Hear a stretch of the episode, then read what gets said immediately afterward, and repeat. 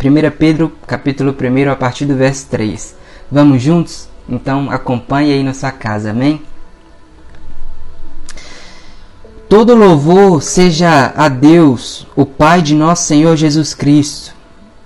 Por sua grande misericórdia, ele nos fez nascer de novo por meio da ressurreição de Jesus Cristo dentre os mortos.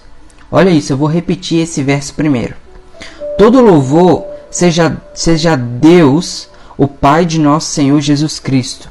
Por sua grande misericórdia, ele nos fez nascer de novo por meio da ressurreição de Jesus Cristo dentre os mortos.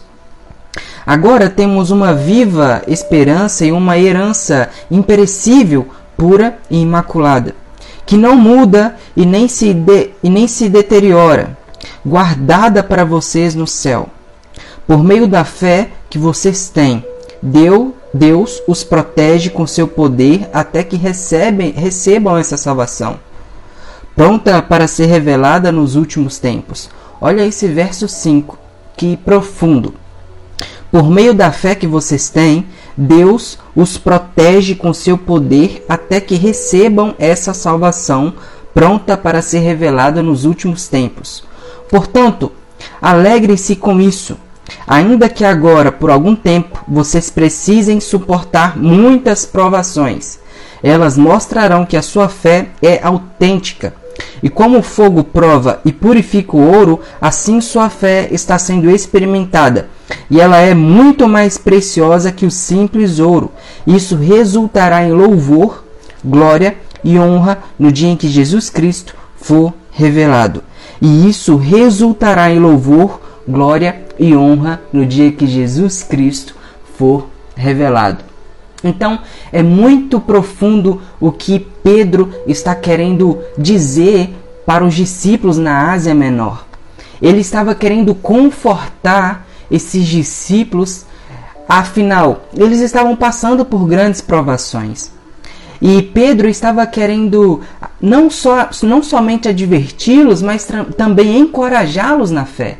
Então, por mais que era inserido diretamente 1 Pedro para a Ásia Menor, nós podemos muito tornar vida essa palavra em nossos corações. Amém?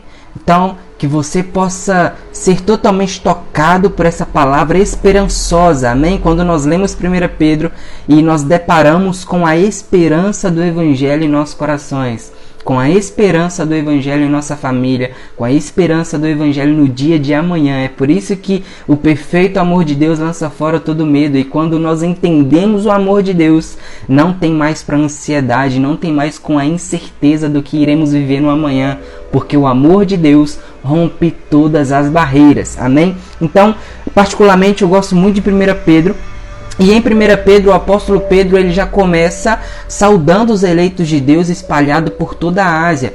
A esperança que foi implantada em nós pelo Evangelho de Jesus Cristo é viva. Então ele já começa a indagando a esperança que há no Evangelho de Jesus Cristo. Ela é viva e ela não pode murchar. A nossa fé, olha isso, a nossa fé ela é comprovada quando suportamos as diversas provações da vida. Então, vamos levar isso adiante, trazendo para os nossos dias?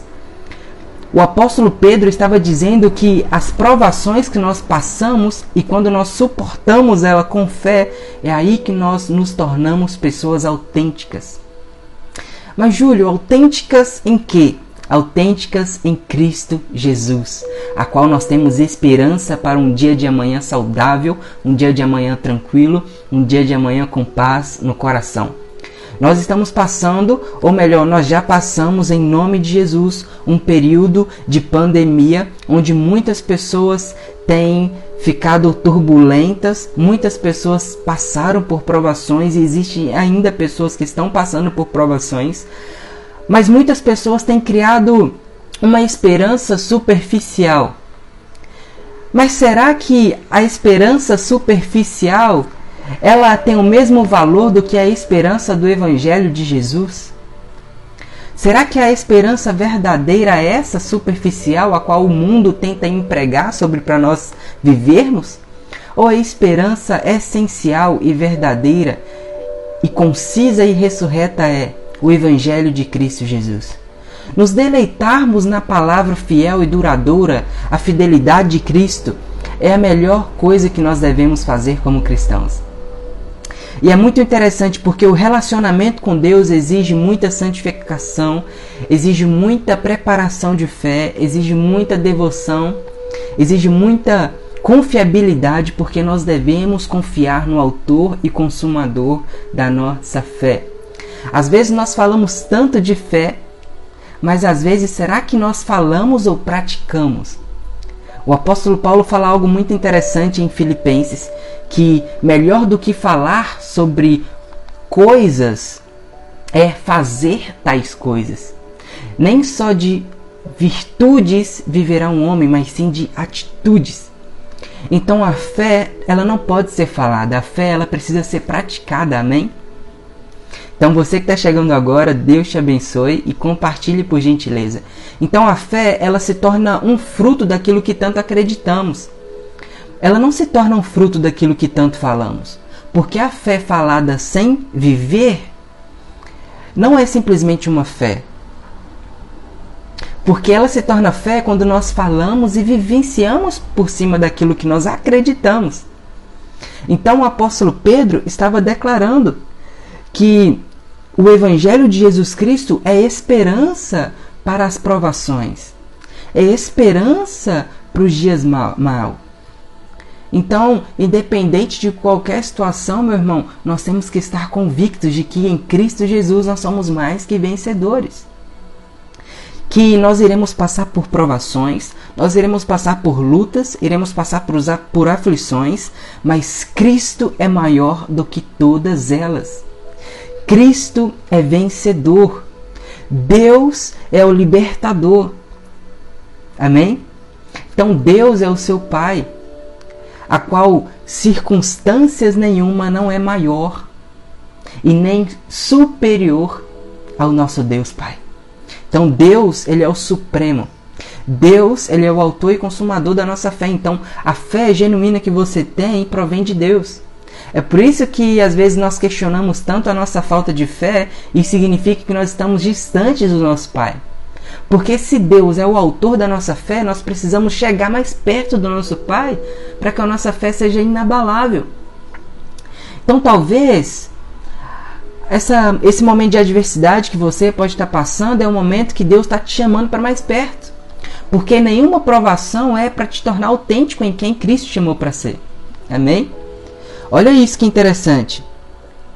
Vocês precisam suportar muitas provações. Elas mostrarão que sua fé é autêntica. Olha isso no verso 7. O que vai te tornar autêntico não é simplesmente falar sem viver, o que vai te tornar autêntico é suportar suas provações com fé. Amém? Então, a nossa confiabilidade em quem Cristo nos chamou para ser, a nossa obediência em quem Cristo nos chamou para ser, é aquilo que vai nos credenciar a um nível maior de fé. É por isso que nós estamos rompendo em fé, porque nós acreditamos em Deus, nós cremos no Deus Pai. Então, que a esperança do seu dia de amanhã não seja baseada em um filme, em uma ficção, em uma série, mas que a esperança para o dia de amanhã seja fixada e moldada por meio da palavra de Jesus. Porque a palavra de Jesus, a palavra de Deus, ela não passa. Homens passarão, coisas fúteis passará. Mas a palavra de Deus, ela é viva e eficaz, conforme o apóstolo Paulo estava dizendo. Então, olha que interessante. O sangue derramado por Jesus na cruz é muito superior ao ouro. O apóstolo Pedro estava dizendo isso. O, o, o, sangue derramado por Jesus na cruz é muito superior a ouro, prata ou qualquer outro elemento do valor para os seres humanos. Nós deparamos muito bem no, no, nosso dia a dia que homens ficam correndo atrás de ouro, de prata, de riquezas, mas será que nós estamos dando valor ao sangue de Jesus que foi derramado em nosso favor? Porque a nossa esperança viva, a, a nossa esperança viva, nós iremos encontrar em Cristo Jesus. Então a esperança que tanto precisamos para um dia de amanhã melhor é em Cristo Jesus. Então é muito interessante que aqui no capítulo 1 está nos advertindo também a respeito até de nossa devoção com Cristo. O tanto que nós devemos praticar boas obras, o tanto que nós devemos suportar as provações em fé, o tanto que nós devemos buscar conhecimento em Cristo, porque todo conhecimento provém de Deus. Aquele conhecimento que nós buscamos que não provém de Deus é enxerto, não vai somar com nada em nosso ministério, não vai somar com nada em nossa vida, amém? Então nós, que nós possamos buscar um conhecimento em Cristo. Então você que está chegando agora, seja muito bem-vindo. Compartilhe essa live. Então tem muito aqui para a gente aprendermos juntos. A, a, a regeneração em Jesus Cristo produz em nós a obediência aos mandamentos de Deus.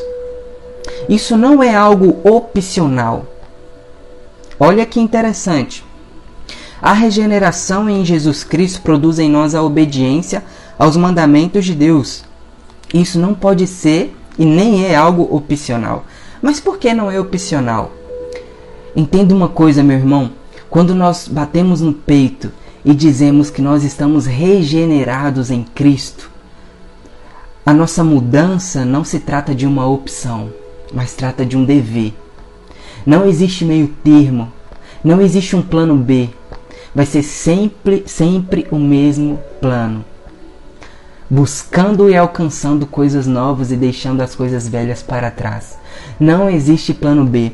É por isso que quando nós entendemos que nós somos um com Cristo agora, nada pode nos abalar. Por mais que às vezes nós possamos ser sacudidos. Porque ser sacudido é diferente de abalado. Amém? Sacudir, todos nós somos em uma situação difícil. Agora, abalado ao ponto de, de, de desnortear e desfixar os nossos olhos de Cristo Jesus, isso não pode acontecer. Pedro, quando ele estava indo em direção a Jesus, ele começou a ser abalado, mas Cristo foi e tomou pelas mãos. Cristo é a esperança viva a qual nós devemos buscar dia após dia. Então é isso que o apóstolo Pedro estava falando para os discípulos na Ásia Menor. Eles estavam sofrendo por muitas provações. Eles estavam sofrendo ao, sofrendo ao ponto de serem abalados na fé. Naquele tempo, naquele contexto de igreja primitiva, onde havia muita perseguição, onde havia muito martírio, onde havia muitas calamidades, onde havia muitas provações por meio da fé, e é por isso que ele estava dizendo que vai te tornar autêntico em Deus é a provação suportada por meio da fé. Então é um tempo de nós realmente olharmos para nós mesmos e falar: Jesus, eu preciso ser mais autêntico com o Senhor. Eu preciso ser mais verdadeiro com o Senhor. Meu irmão, nós, nós, nós não precisamos e nem podemos correr atrás de um plano B nem C. O plano sempre, sempre foi o mesmo. Eu estou correndo em direção ao alvo. Quem que é meu alvo é Cristo. Esse foi o plano A. O plano sempre é o mesmo. Amém? O plano de Cristo sempre foi o mesmo. O plano de Deus para mim e para você, para a vida da sua família sempre foi o mesmo. É o plano A de Deus. Que a salvação de Deus que a salvação de Deus por meio de Jesus Cristo alcance sua, sua família, alcance os seus amigos por meio de você. Vocês estão aí? Vocês estão compreendendo a palavra? Por gentileza, se estão compreendendo a palavra e está fazendo sentido para você, coloque um amém ou um joinha. É muito interessante, porque quando as pessoas comentam e reagem, nós percebemos que elas estão sendo esponjas, estão sugando tudo aquilo para depois, quando elas forem espremidas por Deus, elas vão desaguar em outras pessoas. Já reparou que quando nós estamos lavando a louça, a esponja ela fica cheia de sabão, mas quando ela é apertada, ela sai aquele sabãozinho? Quando nós somos esponjas até nas provações, quando Deus ele nos aperta, aperta, nós extraímos coisas boas. Coisas boas que nós aprendemos em Deus mesmo. Isso veio agora. É, é por isso que a sua autenticidade vai demonstrar no valor que você tem na fé em Jesus. Olha aqui o verso 7, eu vou ler de novo. Elas mostrarão que a sua fé é autêntica. O que, que vai mostrar que a sua fé é autêntica? A sua aprovação. É por isso que quando você for espremido, vai sair alguma coisa de você. Porque por mais que as provações possam vir, você sempre vai ter alguma coisa a oferecer.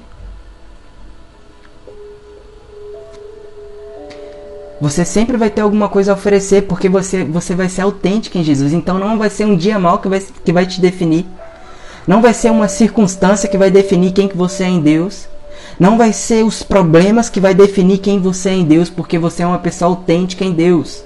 Não vai ser mais o que as pessoas falam para você que vai te definir quem é você em Deus. Mas vai ser o Deus vivo aquele que te elegeu nele, que vai definir quem você é nele mesmo. É por isso que ele te tirou dele e depois te formou do pó da terra. Meu irmão, se Deus ele te tirou dele e te formou do pó da terra, quer dizer que tem parte dele com você. Então o que te define e o que te torna autêntico em Cristo é só Deus. Então o que vai elevar o seu nível de fé é a sua intimidade com Ele.